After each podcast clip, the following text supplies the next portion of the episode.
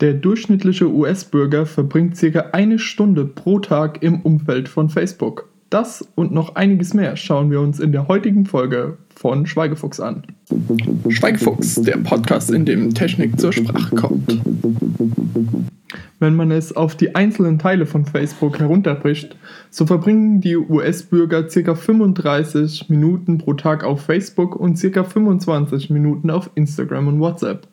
Außerdem sind diese drei Plattformen zusammengenommen für etwas über 15% des täglichen Internetverkehrs verantwortlich. Wenn wir also über Size Matters reden, dann ist Facebook ganz schön bedeutend. Mit allein ca. 2 Milliarden Facebook-Nutzern und noch jeweils über einer Milliarde Nutzern bei Instagram und WhatsApp ist Facebook mit Abstand die größte soziale Plattform, die es jemals gegeben hat. Wenn man über Facebook redet und wie Facebook sein Geld verdient, müssen wir uns zwangsläufig über den Marketing-Trichter unterhalten. Der Marketing-Trichter ist ein Konzept, das mehrere Stufen umfasst, deren Zielgruppe immer kleiner wird.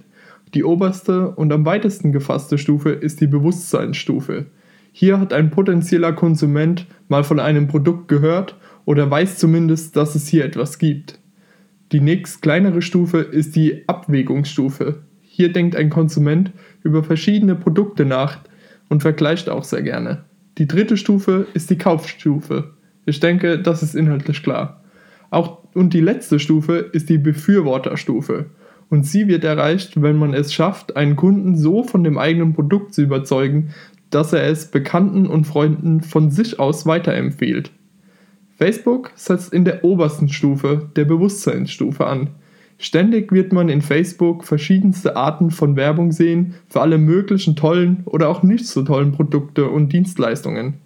Auch wird man bei Facebook gerne auch über Wochen hinweg an Dinge erinnert, nach denen man sich vor kurzer Zeit mal umgesehen hatte.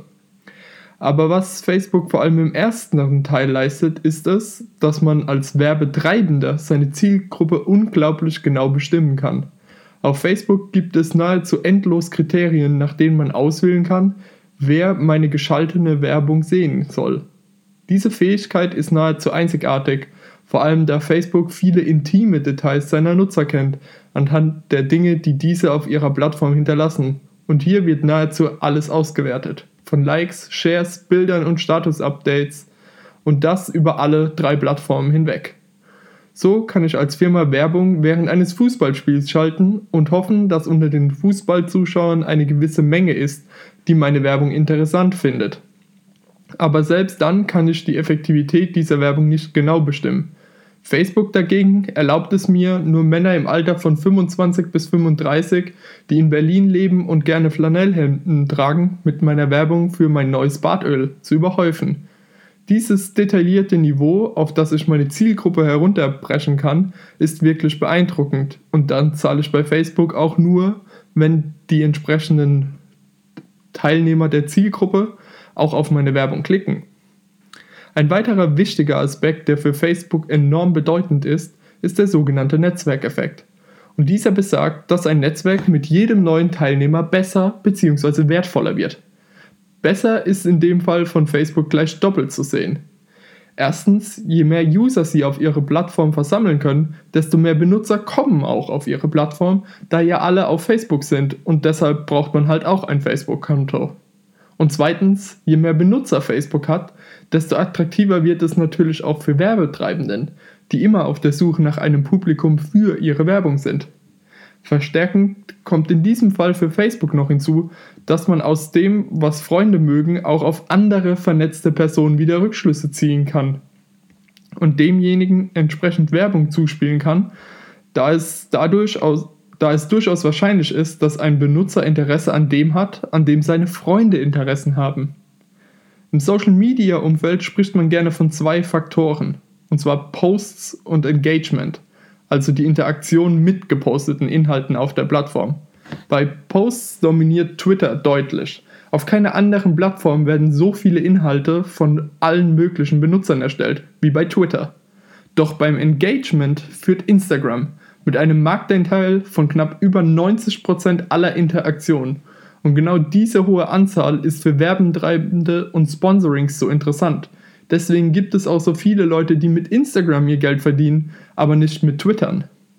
Facebook befindet sich wie viele Social-Media-Plattformen in einem Kampf um unsere Aufmerksamkeit. Aber anders als andere Unternehmen wie Disney oder Netflix muss es nicht für Hunderte von Millionen Dollar im Jahr Inhalte produzieren, sondern die Nutzer erstellen selbst die Inhalte und das ist wieder ein weiterer Vorteil für Facebook. Diese Faktoren zusammengenommen zeigen, warum Facebook so enorm wertvoll ist und warum dort so viel Geld verdient wird mit den Aktien von Facebook. Gerade aber dieses Jahr ist wieder mehr Kritik an Facebook selbst laut geworden. In der Öffentlichkeit wird viel über Privatsphäre, öffentliche Verantwortung, Manipulation und Filterblasen geredet und auch diese Themen waren schon hier im Podcast, gerade am Anfang, immer wieder mal angesprochen. Diese Themen bedrohen natürlich Facebook in seinem Kern selbst. Aber Facebook hat den massiven Vorteil, dass es es geschafft hat, zu einer Routine in vieler Menschen Alltag zu werden. Unter anderem mit Methoden, die wir in Folge 18, Ludic Loops, besprochen haben. Ich kann nur empfehlen, auf Facebook mal unter den Einstellungen den Reiter Privatsphäre zu öffnen und sich die Einstellungen mal genauer anzuschauen und gezielt darüber nachzudenken, mit was man einverstanden ist und mit was nicht. Denn wie immer, wenn das Produkt kostenlos ist, dann ist man selbst das Produkt, beziehungsweise in diesem Fall ist unsere Aufmerksamkeit das Produkt. Wer sich noch etwas mehr mit Facebook beschäftigen will, dem kann ich auf jeden Fall den tollen Film The Social Network empfehlen. Diese Folge basiert auf dem Buch The Four, The Hidden DNA of Amazon, Apple, Facebook und Google bei Scott Galloway. In der nächsten Woche schauen wir uns die geheime DNA von Google an und kommen damit zu einem Abschluss unserer Reihe über die großen vier. Wenn du Feedback an mich hast, dann schreib mir doch bitte auf Twitter at David.